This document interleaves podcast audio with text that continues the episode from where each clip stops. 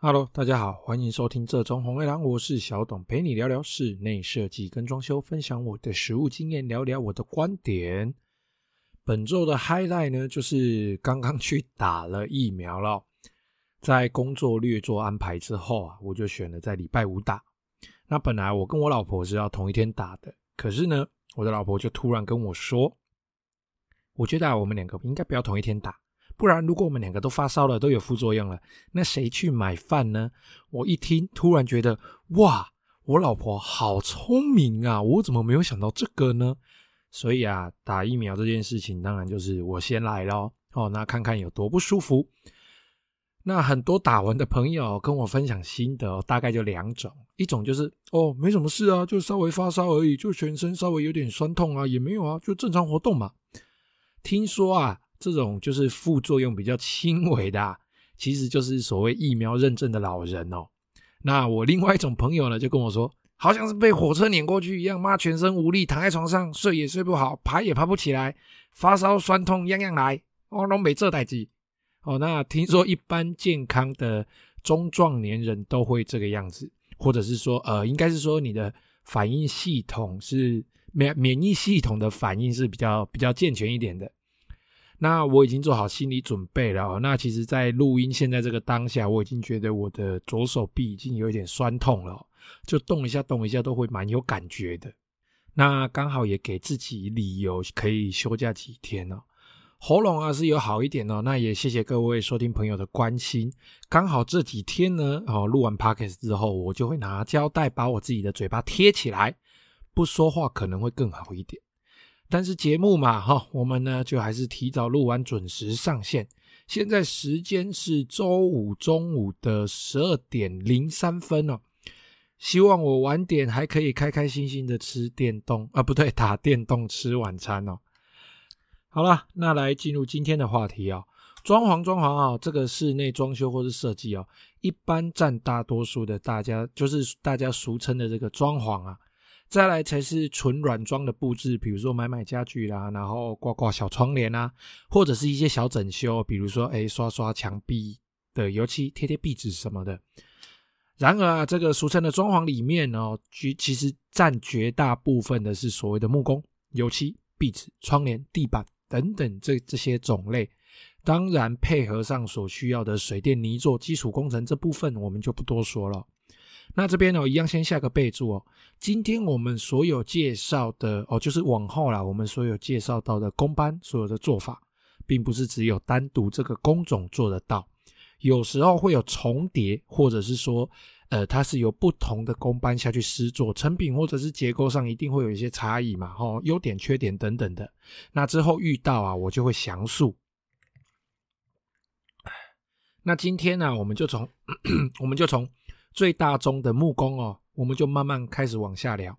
那木工啊，举凡木作天花板、电视墙、衣柜、鞋柜，甚至是桌子、椅子、吧台、琉璃台、木地板，都有它的份儿啊。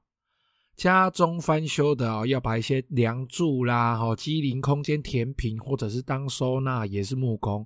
冷气要包管，也是木工。总之哦，在我们目前台湾的装修装潢环境哦，从传统的到现在。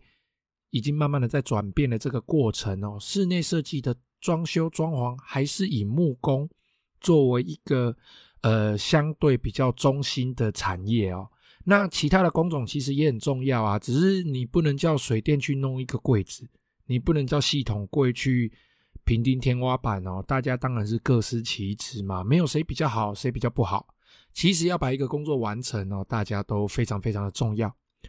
而木工哦，就以我个人哦，各种私下的田野调查，各种论坛社团哦，就是我自己这样子潜水默默观察哦。我觉得对于消费者来说，最大的问题大概就是工法、价格、材料的差异。其实一般的消费者他们是呃感觉不出来差异的，毕竟那不是他们的专业。那这个东西也不像买一杯饮料一样，诶，珍珠奶茶大概就是多少钱？它其实没有一个 range，因为光工法。各门各派的工法就差非常非常的多。那我们今天哦，就是要来解析一下各种常见的木工做法，然后大概有哪几项要求，我们自己是可以评估的。然后材料有大概有哪一些大类是大家可以选择的。那关于价格功法，就是其实大家就是依照自己的需要，好去做询问，去做挑选，请你的设计师，请你的统包，请你的工头去帮你分析哦，每一个材料对他来说是贵或是便宜，然后你只需要做到，比如说找个两间三间来估价，来询问，其实心里大概就会有个底了。好，不要贪便宜，贪方便，哈，切记。那最近啊，又有两位听众中奖哦，就是其中一位最夸张的，就是他的工地已经从我知道开始到现在已经一个多月了。那个照片传过来看哦，一个月前跟现在一个多月后，他两张照片一比，我还以为我自己是在玩大家来找茬，要找出图片中三个不一样的地方就算过关了。然后这个业主呢，还很很怎么讲，很很很傻很天真的，然后傻傻的付钱哦。那其实这部分我也只能够。呃，给他一些客观的建议哦，加油好吗？其实中威利彩的几率这么低哦，大家都觉得自己会中，然后硬要买，结果是什么？大家也知道，这个高达新台币二十七亿的投资案，我们只有投资没有报酬。可是哦，路边一个自称设计师的出来随便屁两句，然后明明我也说很多次了，坏坏设计师跟坏坏的装修蟑螂这么多。证照作品专业度没有一项拿得出手，然后估价单也不清不楚，然后就因为便宜或者是一时笨蛋贵，然后鬼遮眼不去想清楚，觉得自己啊没那么衰啦，偏偏这个时候你都会中奖，然后才来事后才来面靠腰，那有什么办法，对不对？好啦，离题啦。那首先啊，木工第一个我们要评估的就是做最大、做最多的，除了柜子之外，就是天花板哦，天花板。我们今天第一个要评估的就是天花板。那天花板要做的原因啊，无非就是修饰造型啊、安装坎灯啊、包管线啊，还有之前前一两集有说过一些，呃，要做无形的区隔区域的手法。哦，那有些人会认为说，呃，做了天花板哦会有压迫感，认为房子九十哎两百九十公分降了十公分之后会觉得，哎呦好压迫哦，好难过，不然就是一开始根本没有在在意，直到木工在工地施作到一半，然后我们的业主。进工地之后看到，哦，然后才开始跟设计师啦，或者是工头 argue 说：“哎呦，天花板这样子做看起来好有压迫感哦，可不可以改高啊？可不可以改不要做啊？”然后设计师或者是工头呢，又要费尽一番口舌去说服业主。其实哦，天花板降那十公分哦，在正常的情况下。整体完成之后，你不说我不说，工头不说，是只有极少数、极少数有仔细观察的人才会发现，原来天花板高度不一样。那施工中，其实在看起来会很有压迫感的原因，是因为骨架的材料的原色跟呃原来天花板的颜色不一样。就像你在那个天花板的地方画了几条很乱的线在那边，还有就是施工的工地啊，相对看起来都比较乱，好，看起来会比较有影响，所以就会觉得。哦，整间房子好像很压迫。那其实呢，不要在施工过程啊，这这这个中间就跑去工地，然后在那边改来改去哦。除非你非常的确定，诶，照这样子做下去，完成，诶，出来的完成品跟图面啊是绝对不一样的。这个时候你再去跟你的你的设计师 argue 哦，不然哦，其实你在工地在那边改来改去，其实只会让人造成反感呐。哦，好，那关于天花板啊。制作天花板的材料啊，就是有脚材啦，有板材嘛。其实它就只有这两个最基本、最基本的材料。那关于脚材的部分呢？什么是脚材？脚材就是一支从断面看，它是大约三公分乘三公分，好，然后长度大概有两百四十公分，甚至更长的一支方形的木棍。那以前啊，我们都使用柳安脚材，其实就是所谓的实木脚材，深咖啡色的。但是啊，因为呃，进来环保意识的抬头啦，然后雨林哦，就是那个丛林雨林的保护啦，然后还有就是因为人造林的木种哦，年纪都太年轻，再加上哦，因为年轻的关系，所以材质不好，柳安角材容易变形等等各种的因素哦，我大概已经呃有三年到四年以上的时间没有使用过传统的柳安角材了，那现在使用的都是另外一种。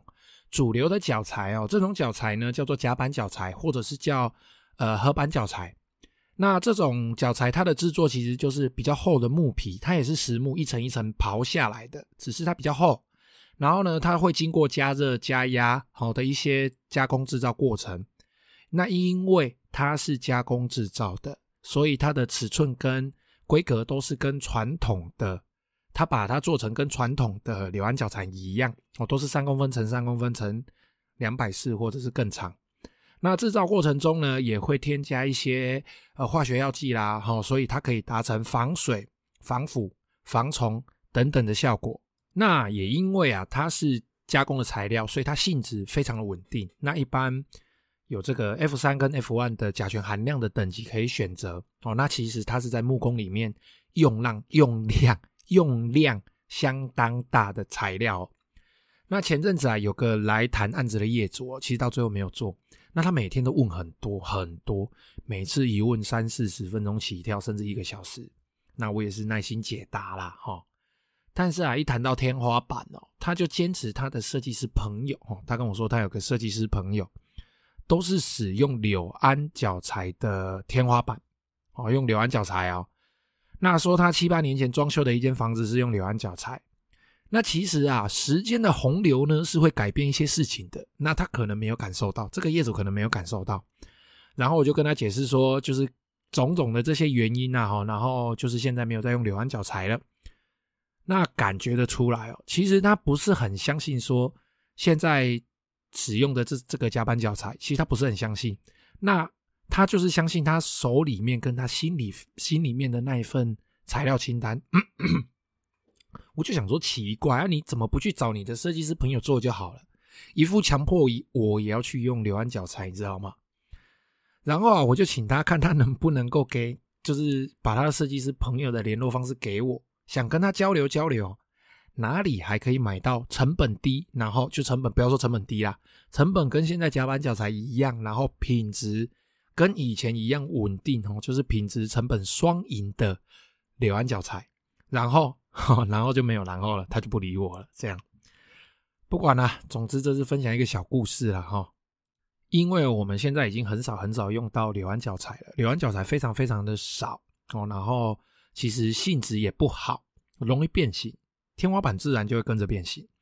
那现在都是夹板脚材为主流啦，不过啊，还是有进口的实木脚材，哈，比如说加拿大杉木、美国杉木、美国桧木等等这一些实木脚材是可以使用，但是当然价格跟性质上可能就不见得适合台湾的环境，然后不诶不适合台湾人的胃口这样。那比较特殊的还有环保塑胶的脚材。那当然，这些东西就是依照你使用的环境不同，来用在不同的施工的地点上。那脚材啊，其实就是骨架，齁，那它就是整个天花板的骨架嘛，用来支撑板子。还有就是它会用来做所谓的吊顶。那吊顶是什么呢？吊顶就是把我们的骨架，齁，从骨架的主要的，它会有主要骨架跟次要骨架。脚材呢，就会把脚材本人制作的骨架，哦，再用脚材把它吊到原来我们水泥的天花板上的这一支骨架，就叫吊顶。说起来很绕绕口，总之就是一种支撑的做法就对了。好，那再来啊，就是面材的部分哦。天花板的面材其实分成很多很多种，那这边就提几个常用的。那占最大宗的呢，就是矽酸盖板。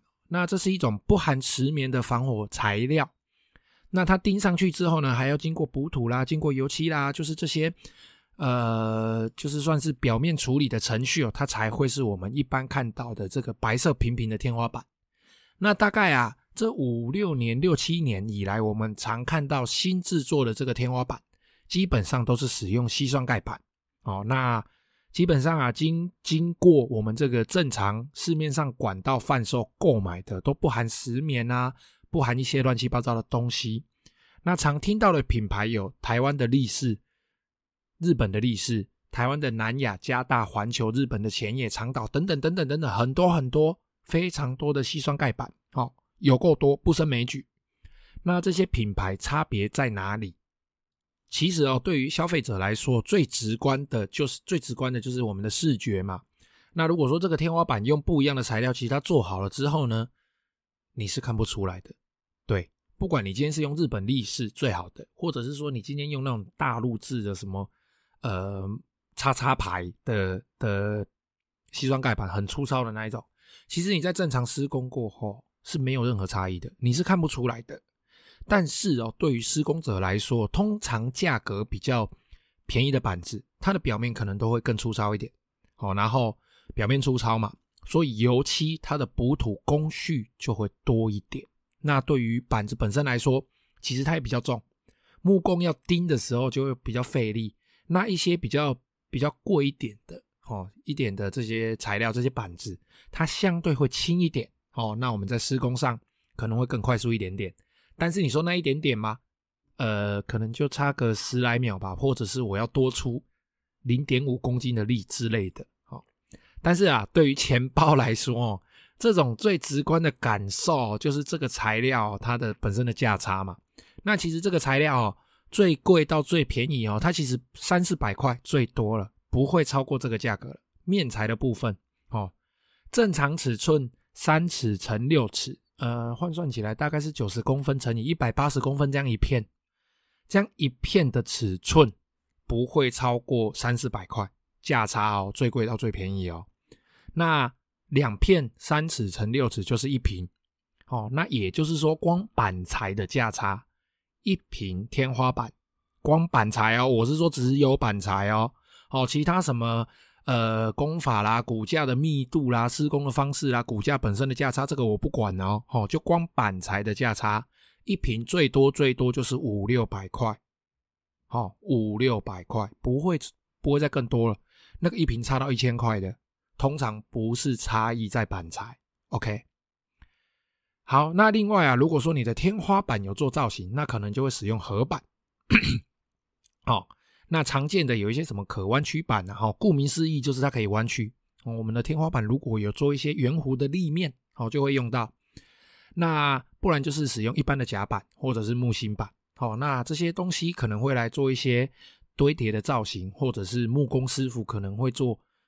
这个弯曲夹板达不到的弯曲程度，就会使用一般夹板或是木芯板。